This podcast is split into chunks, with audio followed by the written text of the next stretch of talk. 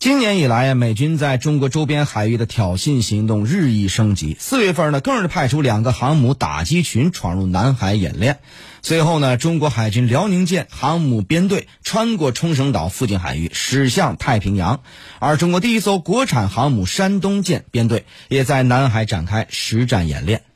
走进今天的非常焦点，非常焦点。辽宁舰和山东舰啊，同时的出巡，那么这个呢，呃，也是强有力的回应了美军的挑衅，也标志着中国海军已具备了迈向远海作战的实力。二零一九年十二月十七号，三亚军港那一艘航母福波静卧，在驻泊三亚军港一个月之后，迎来了它高光时刻。当天下午的四点整，第一艘国产的航母。正式命名“中国人民解放军海军山东舰”，交付南海战区海军。交给这个南部战区海军呢？一百三十一年前的同一天，一八八八年十二月十七号，北洋水师在山东威海正式组建，开启了中国近代海军之路。二十年之后，航母梦也在中国人心中萌芽。从抗日战争前，海军提出建造航母，直至山东舰入役，中国人在航母追梦路上跌跌撞撞走过了百年。辽宁舰和山东舰先后入役，终于给百年前中国人的航母梦交付了一个满意的答卷。我们来看一下中国航母的缔梦者是谁呢？叫做陈绍宽呐。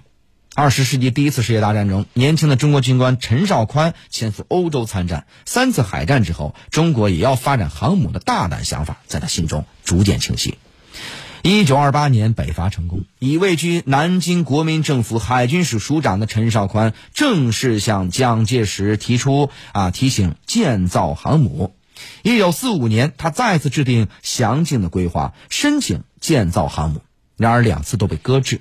抗战之后，内战再起，陈绍宽心灰意冷，绝口不再提航母了。他浇灌了二十年的中国航母梦进入到未知的冰冻期。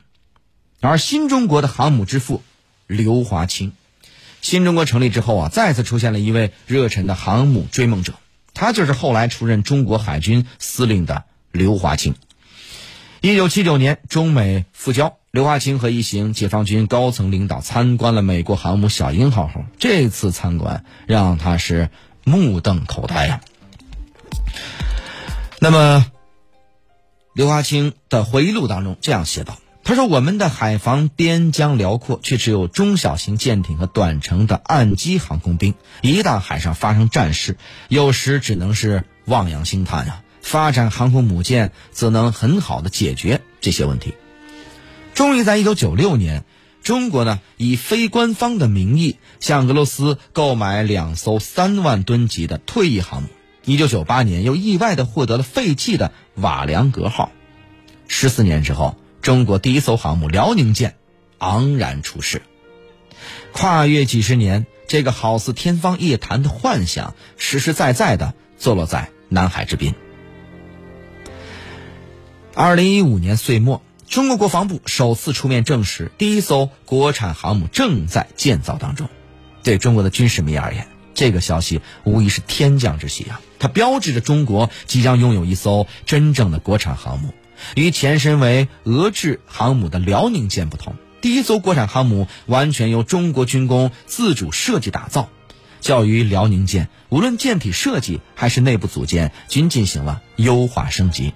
从外形结构上看，山东舰增加一层舰桥，司令舰桥与航海舰桥分离，功能更加的优化了。